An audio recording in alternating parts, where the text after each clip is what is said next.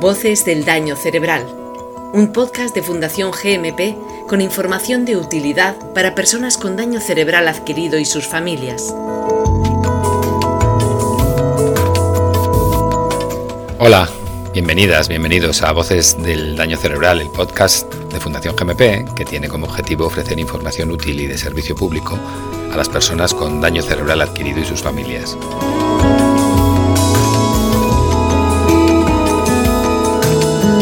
Que el daño cerebral adquirido, ya sea por un traumatismo, por un accidente cerebrovascular o por cualquier otra causa, afecta a personas de cualquier edad es algo que ya nadie pone en duda. Sin embargo, es imposible no sentir algo así como una sensación de injusticia cósmica cuando quien padece el daño es un menor.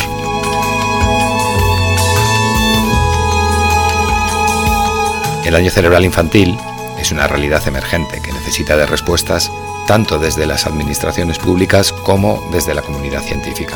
Para hablar de todo ello nos acompaña en esta ocasión Paloma Pastor, presidenta de la Fundación Sin Daño. ¿Qué tal, Paloma? ¿Cómo estás? Hola, José. Buenos días, muy bien. Vamos, a, vamos, a, empezar rápido ya con las preguntas. Alrededor del daño cerebral infantil hay un, universo de desconocimiento enorme, ¿no? Y, y, sobre todo existe la creencia muchas veces de que el daño cerebral es algo que le ocurre a personas pues, más mayores, ¿no? Sin embargo, está demostrado que no, que no es así. ¿Existe algún tipo de diferencia entre el cerebro de un niño y el de un adulto de cara a sufrir una lesión o somos todos igual de vulnerables? A ver, no somos todos igual de vulnerables. El cerebro de un niño está en pleno desarrollo y por tanto, pues eh, el daño cerebral adquirido infantil es diferente. No es lo mismo un niño de un año de edad con un cerebro prácticamente sin desarrollar que un niño de 17 años que ya prácticamente está ya terminado su desarrollo. Y eh, pues por esto, por esto y por la plasticidad cerebral y la capacidad de recuperación que tienen también los eh, a nivel cerebral los niños, pues el, impacto puede ser o mayor o la, y la recuperación pues más sencilla. Depende, depende de cada caso, es diferente. Cuéntanos tu historia, Baloma, que creemos que puede ser de mucha utilidad para quienes estén empezando a enfrentarse a una situación parecida a la que tú, a la que tú viviste. Tu hijo Majes Sufrió un accidente hace 10 años que le provocó un daño cerebral adquirido. ¿Cómo cambió vuestra vida como familia? Pues nuestra vida cambió de un día para otro de forma radical. Nosotros eh, estábamos haciendo un día una excursión por el campo y de repente mi hijo desapareció, se perdió. Eh, llamamos al 112 y un policía lo encontró caído al pie de un precipicio de 20 metros de altura. Eh, en ese momento, pues eh, lo urgente era llevarle a un, hospital y salvarle la vida. Eh, de repente vivíamos en la UCI pediátrica y no éramos capaces de asimilar lo que estaba pasando. Mm, te enfrentas a, una situación con absoluta incredulidad, no te crees que, está pasando lo que está pasando y que tu hijo en ese momento puede morir, que está en riesgo vital. Eh, poco a poco vas viendo cómo pues bueno la situación continúa el tiempo pasa eh, el niño iba iba superando etapas y pasó a planta pero en el momento en el cual nos dieron el alta para irnos a casa nuestro hijo había sobrevivido nosotros estábamos contentos por eso pero teníamos un niño que, que no era el niño que nosotros recordábamos era un niño pues con una gran discapacidad a nivel físico y a nivel cognitivo y en absoluto estábamos preparados para, para, enfrentar todo lo que se nos venía encima, ¿no? de adaptar la casa, de cambiar de colegio, de volver a conocerle porque el niño era distinto, de tener que dejar de trabajar para poder ocuparme de él. La, la situación es tremenda y nadie está preparado para, para enfrentar una situación así. Otra cosa es que no te quede más remedio que hacerlo y, buscas los apoyos que, encuentras alrededor, en tu familia, en tus amigos, en, en todo tu entorno y, intentas que la vida siga y adaptarte de la mejor manera que puedes. Y a nivel sanitario, Paloma, ¿encontrasteis algún tipo de dificultad por tratarse de un daño cerebral infantil? A ver, a nivel sanitario, eh, la atención en el hospital en la fase aguda, es decir, en, la UCI pediátrica, le salvaron la vida y la atención fue magnífica. Tienen unos medios fantásticos y hay unos profesionales fenomenales. Luego en el hospital también. Lo malo viene cuando te dan el alta y tienes que irte a casa. Estamos hablando del año 2012. Entonces no había ninguna unidad pública de rehabilitación infantil para daño cerebral adquirido. Y, ese, ese fue el gran problema. Nos habían dicho en el hospital que nuestro hijo necesitaba rehabilitación intensiva y precoz de fisio, de fisioterapia, de logopedia, de terapia ocupacional, de neuropsicología y no había ningún lugar ningún hospital público que, que, nos diera esa atención. Entonces, bueno, pues lo que hicimos es ir a un centro privado que sí había una unidad infantil y empezamos a, pagar por privado esa rehabilitación. Nuestra sorpresa fue que en ese centro eh, a los eh, adultos, a los mayores de 16 años, sí que se les estaba atendiendo por, por la sanidad pública, es decir, por un concierto que tenía en ese momento la sanidad pública madrileña y nuestro desconcierto fue muy grande. ¿Cómo es posible que mi hijo con 8 años no tenga rehabilitación y una persona mayor con 40, 50, 60 sí tenga opción a esa rehabilitación?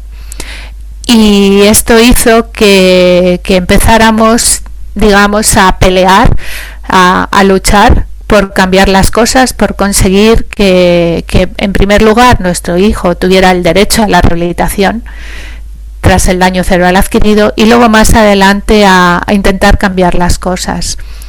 ¿Qué, herramientas eh, utilizamos? Bueno, pues todas las que se nos ocurrían. En primer lugar, bueno, mi hermano es abogado y le pedí ayuda para presentar una demanda de reconocimiento de derecho del menor a la rehabilitación y tenemos una sentencia positiva. Y fuimos al defensor del pueblo también y presentamos una petición en la plataforma change.org y tenemos, bueno, con muchísimas firmas fuimos al Ministerio de Sanidad y a la Consejería de Sanidad a presentarla y todo, todo esta, este activismo, esta movilización hizo que en, la administración sanitaria nos atendieran y desde el año 2015 eh, a nosotros nos trata la, sanidad pública. Y no contentos con ser nosotros beneficiarios de esta atención, pues pensamos que había que seguir avanzando y bueno, pues seguimos haciendo digamos, incidencia política. Creamos lo que se llama la plataforma El daño más grave es no hacer nada y más tarde la Fundación Sin Daño, donde seguimos trabajando en este sentido, en conseguir que los niños y las niñas con daño cerebral adquirido tengan la rehabilitación que necesitan y, en promover la investigación también, que es muy importante. Tenía crisis y me tuvieron que operar. Valeria, 8 años. Me operaron con 6 años. Luego tuve que aprender a caminar, a andar, a mover la mano. Cuando volví al cole, que yo iba en silla de ruedas y y había escaleras y tenía que dejar la silla y subir por, las escaleras. Pues Valeria eh, empezó con crisis epilépticas. Virginia, madre de Valeria. Y después de un año y medio de estar mm, con muchos médicos, especialistas y ir a muchos hospitales, eh, nos dijeron que tenía un síndrome llamado síndrome de Rasmussen, que es una encefalitis que la va deteriorando el, cerebro, entonces eh, a la larga eh, iba a tener una hemiparesia, o sea, la parte izquierda en su caso iba a quedar inmovilizada y a nivel cognitivo iba a deteriorarse bastante. en su caso, la única vía de de parar la enfermedad es eh, una, una cirugía bastante eh, radical que se llama hemisferectomía, que consiste en desconectar un hemisferio eh, de otro. Y todo este trabajo de activismo, Paloma, ha generado cambios estructurales en la atención a menores con lesiones cerebrales. Pues eh, sí, la verdad es que lo digo con mucho orgullo porque en el Hospital del Niño Jesús de Madrid, que es un centro de referencia además a nivel nacional que atiende a niños de toda España, se ha creado una unidad de daño cerebral adquirido donde los niños eh, entran y tienen un plan de tratamiento, un equipo transdisciplinar que les da rehabilitación y son 18 meses de tratamiento tras el daño cerebral y es, eh, es importantísimo que esto, que esto esté funcionando. Además hay dos camas también para los niños que no pueden tener tratamiento ambulatorio, los niños que precisan estar ingresados. Y bueno, ha sido un paso adelante enorme, muy grande y, muy, muy necesario. Y hablabas de que en, en 2017, después de, de esta labor activista a través de la plataforma change.org, constituís la Fundación Sin Daño. ¿De qué forma ayuda vuestra organización a los menores afectados por daño cerebral adquirido y a sus familias? Bueno, pues ayuda en todas las maneras que pensamos que, tenemos la capacidad de hacer algo. Primero tenemos bueno un grupo de familias que, nos ayudamos mutuamente. Es, eh, se ha creado un, un, sentimiento de solidaridad y de apoyo mutuo y funcionamos como grupo de apoyo que solo sea por el apoyo emocional o por contar eh, tu experiencia, eh, sirve de mucho. Eso por un lado. Luego por otro lado, desde la fundación, pues nos presentamos a, convocatorias de entidades privadas fundamentalmente para presentar proyectos, proyectos que, que tienen que ver con, con la investigación en, el daño cerebral adquirido infantil, por ejemplo, el, ensayo clínico con células madre que se está llevando a cabo en el Hospital del Niño Jesús y además para el cual la Fundación GMP tuvo una importante colaboración y ayudó a, lanzar este proyecto.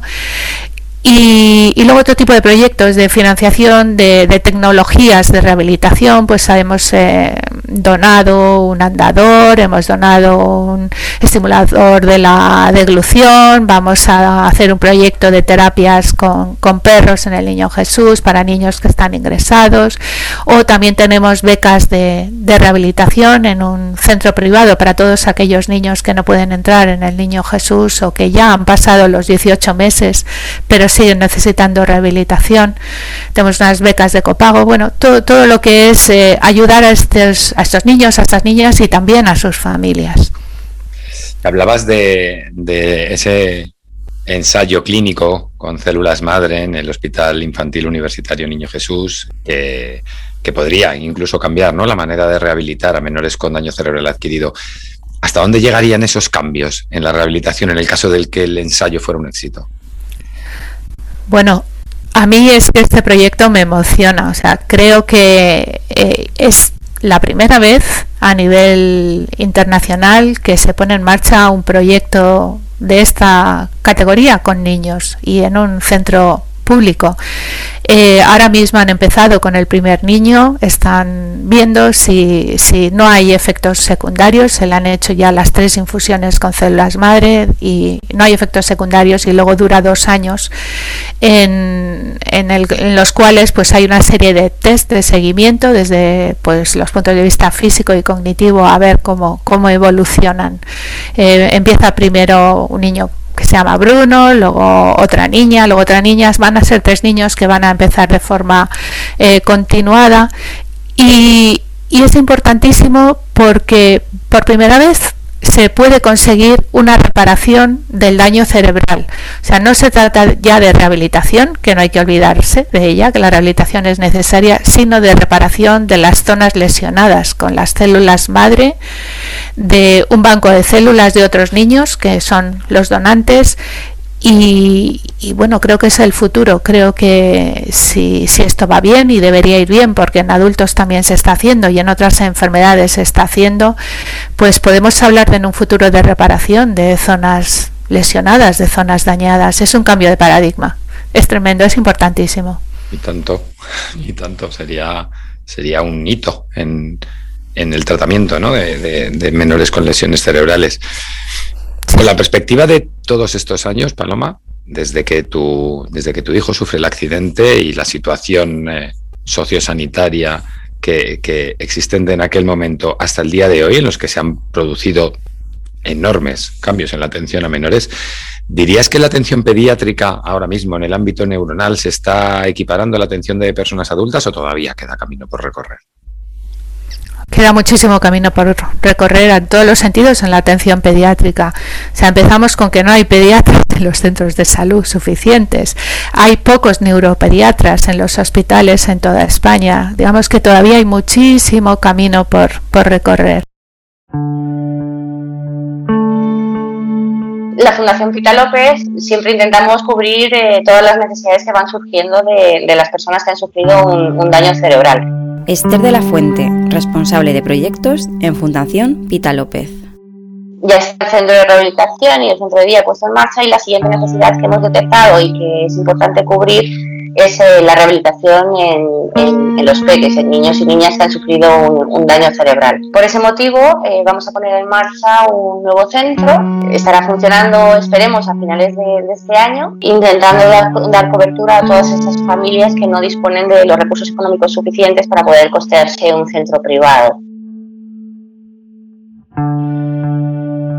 El centro estará situado en Collado Villalba y su horario estará por las tardes, es cuando los pequeños terminan el cole, de 4 a 8.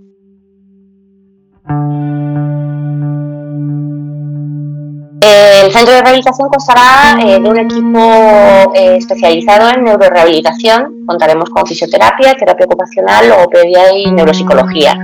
Para ampliar información y toda la información del proyecto y cómo, cómo pueden contactar con nosotros para, para solicitar una plaza, en la página de la fundación que es eh, fundacionpitalopez.es.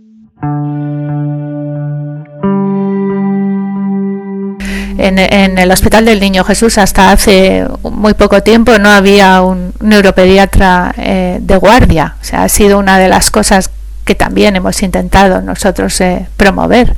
Eh, realmente eh, yo no sé la razón, pero la atención a, los niños, la atención pediátrica, pues eh, está relegada o, está un poco olvidada.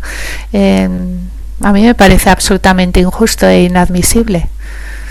Podría ser, podría ser una cuestión de la incidencia, quiero decir retomamos la primera pregunta, ¿no? Sí. Como que existe la creencia de que el daño cerebral adquirido es algo de personas mayores. Es, es, posible que algo de desconocimiento hay, ¿no? La gente escucha hablar del daño cerebral adquirido y lo asimila al ictus. Las personas mayores tienen ictus y no saben que los niños también tienen daño cerebral adquirido. O sea, los niños tienen traumatismos canoencefálicos, tienen accidentes de tráfico o tienen golpes haciendo un deporte en la cabeza. Los niños tienen ictus que la gente no, no, lo sabe. Los niños también tienen ictus, los niños tienen tumores cerebrales, tienen leucemias con radiación en cabeza, tienen meningitis, encefalitis, eh, hay ahogamientos con las anoxias o niños con enfermedades cardíacas que también sufren anoxias. Hay muchas causas que producen daño cerebral adquirido infantil y hay un gran desconocimiento. La gente no es consciente de la incidencia y, y, sobre todo de que son niños en, en, pleno desarrollo y que hay que hay que ayudarles, hay que tratarles, hay que rehabilitar ese daño para que sean unos adultos autónomos y con la menor discapacidad posible. Precisamente por eso, por, por, por ese desarrollo cerebral que tienen, que tienen los niños en, en esta etapa, o por la plasticidad de su cerebro, como comentabas antes, ¿crees que existen diferencias a la hora de rehabilitar? Eh? Diferencias entre el daño cerebral infantil y el daño cerebral asociado a personas adultas? La, rehabilitación, los resultados de la rehabilitación eh, son parecidos o, tienen ventaja los niños? A ver, tienen ventaja y desventaja dependiendo de la edad del niño. O sea, un niño muy pequeño que tiene un cerebro mmm, en, en proceso de desarrollo tiene desventaja porque porque va a frenar en gran parte su desarrollo y por tanto los objetivos van a ser mmm, pues eh, más bajos. Pero sin embargo un niño por ejemplo con 8 años que tiene el cerebro más desarrollado y ha desarrollado ya alguna de las capacidades y está en desarrollo y tiene una gran eh, plasticidad cerebral ese niño tiene una ventaja. Eh, por tanto depende depende de, de la edad del niño eh, el que la probabilidad de mejoría sea mayor o, menor. Háblanos, Paloma, sobre la importancia de la atención temprana, porque hemos visto que, bueno, que has, vuelto, has vuelto de nuevo al, activismo en los últimos tiempos, precisamente con, en, relación a este tema, ¿no? La atención temprana de niños con daño cerebral. Sí, sí, bueno, he estado con la plataforma de atención temprana haciendo recogida de firmas con la plataforma change.org y también las hemos presentado en el Congreso. ¿Por qué? Bueno, a ver, los niños con daño cerebral adquirido eh, no necesitan exactamente atención temprana en la fase subaguda, necesitan una rehabilitación mucho más intensiva que lo que da la atención temprana. Pero me siento muy identificada con estas familias, con niños que tienen un trastorno en el desarrollo la posibilidad de, tener un trastorno en el desarrollo y, creo que, que, es un derecho de estos niños el de tener eh, el, acceso a esa atención temprana, a esas terapias que pueden ser de estimulación, pueden ser de fisio, de logopedia, y que ahora mismo en algunas entre comunidades hay unas diferencias y unas inequidades tremendas. no puede ser, no puede ser que en Cantabria haya listas de espera de 15 días y en Madrid haya listas de espera de años. evidentemente eh, faltan recursos y, es inadmisible que un niño tenga que estar esperando dos años a tener atención temprana y perdiendo un tiempo precioso que, necesita para tener un desarrollo adecuado. Por tanto, creo que el activismo y, la solidaridad desde el mundo del daño cerebral adquirido infantil con el mundo de la atención temprana es absolutamente necesaria. Por eso estoy en, en ello también. ¿Y cuáles son los próximos retos, Paloma? ¿Cuáles son los próximos retos eh, a alcanzar dentro del ámbito de las lesiones cerebrales infantiles? Hombre, en primer lugar, continuar con el ensayo clínico del Hospital del Niño Jesús, porque ahora mismo hay tres niños en lista de espera, pero van a ir incorporándose más niños a, esta, a este ensayo conforme se vayan consiguiendo fondos y veamos que los resultados son positivos. Y luego, pues el día a día nos trae retos continuamente. no, no es fácil hablar de, retos, pero eh, eh, por ejemplo, a ver, en Madrid tenemos el Hospital del Niño Jesús, pero ¿dónde, ¿qué pasa con Murcia? ¿Qué pasa con Galicia? ¿Qué pasa con Andalucía? Esos son retos. es preciso que en, que en, todas las comunidades eh, eh, haya acceso a un, a un centro eh, público concertado y que los, los niños tengan la, la opción a, a, tener esta rehabilitación que necesitan y que es tan importante para poder mejorar. Y no puede depender de la capacidad económica de las familias. Eso no puede ser. Eso hay que cambiarlo. Y ya para terminar, Paloma, desde tu experiencia personal, nosotros eh, siempre, siempre, siempre repetimos lo mismo en, cada uno de los capítulos de este podcast. ¿no? la información de este podcast está destinada a personas que en este momento se están enfrentando a, un daño cerebral, eh, llenos de desconocimiento, llenos de dudas. Eh, ¿Cómo será en el caso de un daño cerebral infantil? El desconocimiento, las dudas, el miedo desde tu experiencia personal, ya no solo como activista, sino como madre de un niño con, un daño cerebral adquirido, ¿qué le dirías a una familia que está empezando a enfrentarse a este problema? Pues que no están solos, que, no son los únicos que se han enfrentado a este tema y que otras familias podemos ayudarles con nuestra experiencia y con nuestra compañía y con nuestro apoyo y, que bueno que se cuiden que se cuiden muchísimo porque este estrés mantenido en, en, el, sobre todo en la persona que es la cuidadora principal, a veces trae consecuencias desde el punto de vista de la salud o psicológicas y hay que cuidarse mucho y pensar que esto es una carrera de fondo, que, que hay que seguir luchando por nuestros hijos. Yo tengo muchísima confianza en, los papis, en las mamás y en los papás porque no hay nadie con más fuerza que los padres para ayudar a los hijos. Es algo personal y, con mucho empeño, con mucha fuerza y, con mucha perseverancia se pueden conseguir muchas cosas. Y no siempre los médicos te lo cuentan. Los médicos a veces tienen miedo a decirte o a mostrar sus expectativas, pero hay que tener esperanza porque la rehabilitación es muy eficaz, es muy necesaria y es muy eficaz.